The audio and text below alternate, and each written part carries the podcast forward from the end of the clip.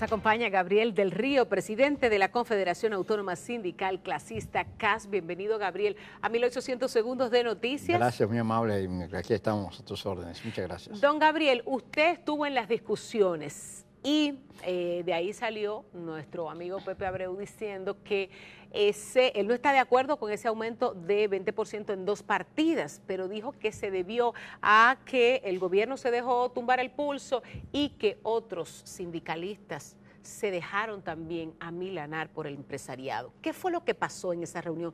¿Por qué se tomó esa decisión en dos partidas? Bien, muchas gracias una vez más por estar aquí permitiéndome explicar un poco sobre esto. En primer lugar, tenemos que decir que el sector empleador lo que ofreció fue un 9%. Y ellos decían que un 9% eh, era un gran, una gran conquista para los trabajadores porque eh, había sido el doble de lo que ha sido la inflación. Se agarraron de la inflación, que era cuatro y tanto, y ofrecían el doble de la inflación.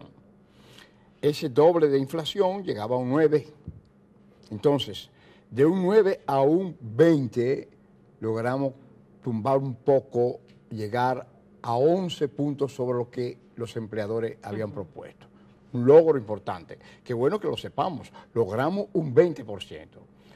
Otro logro importante para nosotros, la reclasificación. Estuvimos trabajando en todas las reuniones con una oposición radical del sector empleador, sobre todo de la microempresa, de que quería reclasificar el salario. ¿Qué es lo que significa la reclasificación? Hay una ley de la PYME, de las pequeñas empresas, que era 488-8. Esa ley habla que hay que hacer un salario especial para las pymes y sacarlo fuera prácticamente de lo que es la estructura salarial actual. La estructura salarial actual en el Comité Nacional de Salario, cuando estamos hablando de este tipo de salario, habla de que las empresas de 4 millones en adelante, 4 millones en adelante, vamos a tener el mayor salario de 2 a 4 millones el segundo salario y el de 1 millón a 2 el tercer salario. Además de el salario para los guardianes, que es un salario separado, que no entra en esa clasificación de salario, y el salario de los campesinos, de los agricultores. Ahora bien, en ese sentido, al hacer la reclasificación en base a la ley de la PYME, los salarios que están un poco más altos de aquellas empresas que están sobre alrededor de 15, de 1 a 15, o sea, en la clasificación de las pymes es de 1 a 15 trabajadores. Todas las empresas que están de 1 a 15 trabajadores están en la pyme. Si eso se hace como la ley indica actualmente, los salarios, las empresas que tienen de 1 a 15 trabajadores, 10 trabajadores, 12 trabajadores, hasta 15 trabajadores que tienen el salario mayor de 13 mil y tanto, que era el salario mayor, ¿qué pasaría? Que bajarían, se reduciría a la ley de la pyme a menos de 9 mil pesos. Mm. Entonces, reclasificar, o sea, llevar actualmente la discusión del salario con el problema de la pyme era reducir el salario a aquellas empresas que están dentro de las pymes de 1 a 15 trabajadores, pero que tienen capital sobre 4 millones o sobre 2 millones. Por eso la insistencia de los empresarios en la reclasificación, Gabriel. Claro, porque muchas empresas que tienen hasta 15 trabajadores, pero tienen un capital de más de 4 millones, entonces tienen que pagar el salario mínimo mayor. Si se hace la reclasificación en el salario, en la discusión del salario, los trabajadores iban a tener de esas empresas un salario mucho menor al que están recibiendo actualmente. Entonces, eso fue un logro importante, que la gente tiene que ver que no, que no lograron los empleadores ni el 9%, ni lograron tampoco eh, entrar en la reclasificación de los salarios en base a la pyme. O sea, fueron dos logros importantes. Entonces, la gente tiene que entender, los trabajadores tenemos que entender que el movimiento sindical, no tiene todas las posibilidades para imponerse a los empresarios y al gobierno. Logramos que em, el gobierno y los trabajadores nos pusiéramos de acuerdo en un 20%, cuando el año pasado, el año antepasado, los patronos y el gobierno se pusieron de acuerdo con un 14%. el año hace dos años. Ahora logramos un 20%. Ahora, ¿dónde está el problema? Bueno, que en vez de comenzar ahora el 20%, teniendo en cuenta que los empresarios apoderaron un recurso de apelación frente al ministro de Trabajo. Sí. Y el ministro de Trabajo podía devolver lo que se acordó y comenzar de nuevo una discusión. Una discusión que pudiera llevar hasta diciembre, hasta noviembre. Entonces, lo que tenemos que pensar es que en vez de esa discusión que podía llegar hasta noviembre, discutiendo los salarios, el ministro lo que dijo, bueno, para que no haya mucha discusión sobre esto, vamos a dividirlo. Y entonces se dividió. Ahora, ¿nosotros estábamos de acuerdo con la división? No, nuestra posición era que se mantuviera el 20 de una vez, pero ante la presión del sector empleador, presión del sector empleador, bueno, el ministro lo que hizo fue buscar un punto de equilibrio para satisfacer a los empleadores en ese sentido. En el campo dicen, don Gabriel, pato perdido, algo ganado. Claro, pero nosotros solamente tenemos que tener en cuenta que el problema del movimiento sindical en República Dominicana no es como uno quisiera es como es la realidad. Los trabajadores tienen miedo a organizarse.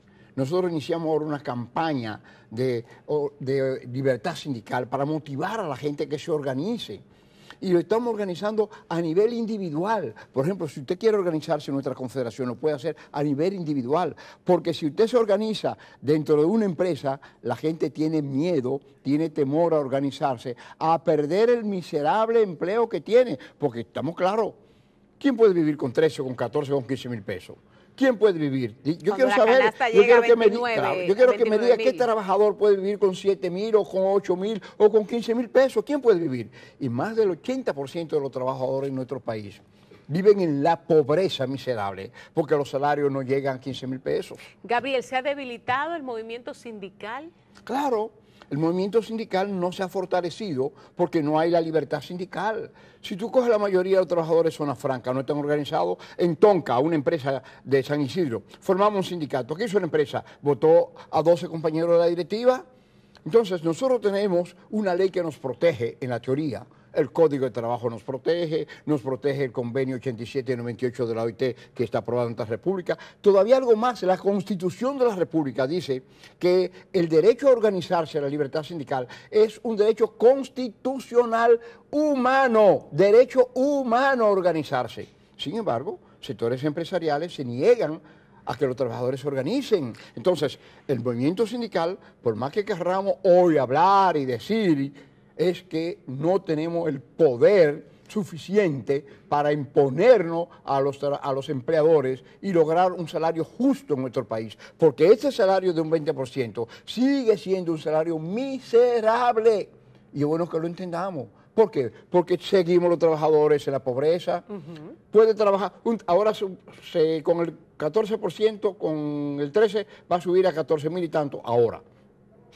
Después, con el otro 7 en noviembre, va a subir a 15.400 y tanto el salario mayor, pero quedan otros salarios de 9, otro salario de 8. Entonces usted me dirá, ¿y puede vivir un trabajador? Una familia puede vivir. Vivimos especie de una nueva esclavitud. Ya lo dijo un papa, vivimos un capitalismo salvaje, donde aquí el capital, el poder del capital se impone en una forma arrollante contra los trabajadores y el Estado dominicano, el gobierno que tiene que proteger y que tiene que defender la libertad sindical, que tiene que defender la constitución de la República, por más esfuerzo que quiera hacer, óyame, está muy limitado, porque el gobierno está hasta cierto punto buscando equilibrio, porque el poder empresarial es un poder real, imponente. Pagan las campañas electorales, pagan las elecciones, tienen todo el cuarto del mundo. Óyame, y los trabajadores huyendo, trabajando duramente para mantener un salario miserable, huyendo de la libertad sindical a no organizarnos, cuando vamos a hacer una campaña, vamos a organizarnos. No, no me hable de sindicato, que me votan. Yo, nadie quiere perder su empleo. Gabriel, por eso por eso no hay consecuencias para los empresarios que, eh, independientemente de que esté en la Constitución de la República la libertad sindical, por eso no hay consecuencias para los empresarios que no permiten la sindicalización. Bueno, por eso es un problema que tenemos, por eso se está hablando de la impunidad.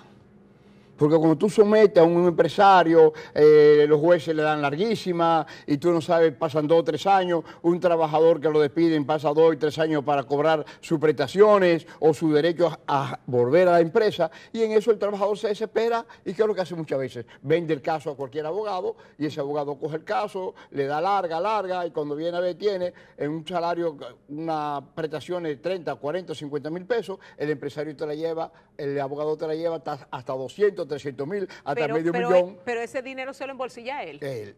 Y pero ya el trabajador cogió su caso. ¿Cuánto tienes que darme? ¿30 mil pesos? Dame 5 mil, dame 10 mil, yo salgo de eso. Porque el abogado lo endulza bien y le dice, mire, usted ese caso puede ser que coja 3, 4, 5 años. Sí, pero además, Gabriel, la desesperación de un empleado que necesita sus tres cheles porque se quedó sin empleo y se quedó sin prestaciones. Exactamente. Entonces, es una situación real. Y tenemos que decir aquí en nuestro país que estamos insistiendo para que el trabajador tome conciencia, se concientice. O sea, cuando hablamos de la conciencia, estamos hablando que le acompañen los conocimientos. Pero a pesar de los conocimientos que pueda tener el trabajador para organizarse, es el temor. Tiene miedo, tiene temor a organizarse. ¿Por qué? Porque si se organiza, lo despiden, lo humillan, lo votan y se queda sin trabajo. Y en este país que tenemos de un 13 a un 14 desempleados, en este país que tenemos un 56, 58% en la economía informal, nadie quiere perder su miserable empleo. Así es. Nadie lo quiere perder. Y nosotros los sindicalistas, que tenemos responsabilidad, de conciencia. Cuando a mí me despiden a un trabajador, como eso que me despidieron en Tonka, nueve trabajadores, yo lo siento en mi corazón porque yo no tengo cómo resolverle su problema de la comida de su muchacho y de sus hijos. Y yo lo siento y me duele. Ahora, nos encontramos en una impotencia total en ese sentido. Gabriel, y esto se resuelve con el derecho a organizarnos. Con su permiso, quiero hacer una pequeña pausa y quiero que se quede conmigo porque quiero invitar a la doctora Teodora Castro, nuestra asesora legal laboral, que precisamente tiene muchos casos, tiene muchos casos eh, con eh, clientes que van a su consultorio precisamente para presentarle despidos injustificados, despidos por, por quererse sindicar, entre otros casos. Les pido que se quede con nosotros. Hablamos con Gabriel del Río, presidente de la CAS, y se integra a este panel la doctora Teodora Castro. Regresamos enseguida, usted no se mueva de ahí.